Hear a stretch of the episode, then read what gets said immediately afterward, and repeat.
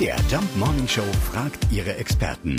Fakt oder Fake? Ja, dann lassen wir doch mal die Strumpfhose runter und äh, checken, ob wir damit tatsächlich die Windschutzscheibe sauber bekommen.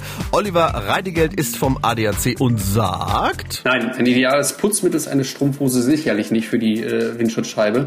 Da eignen sich viel, viel besser äh, spezielle Insektenreiniger aus dem Fachhandel, äh, die man aufsprüht, entsprechend äh, der Bedienungsanleitung einwirken lässt und dann sanft mit einem Mikrofasertuch die Reste entfernt. Oder wenn man das nicht zur Hand hat, dann kann man auch Küchenkrepp nehmen, also ein Küchenpapier, das mit Wasser befeuchten und dann entsprechend einweichen und dann die Insektenreste entfernen.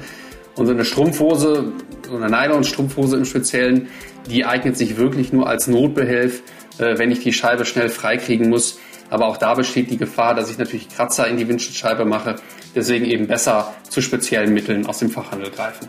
Also, lassen Sie die Strumpfhose an. Dass die sich besonders gut eignet, um die Windschutzscheibe sauber zu bekommen, ist ein Fake. Fakt oder Fake? Jeden Morgen um 5.20 Uhr und 7.20 Uhr in der MDR Jump Morning Show mit Sarah von Neuburg und Lars Christian Kade.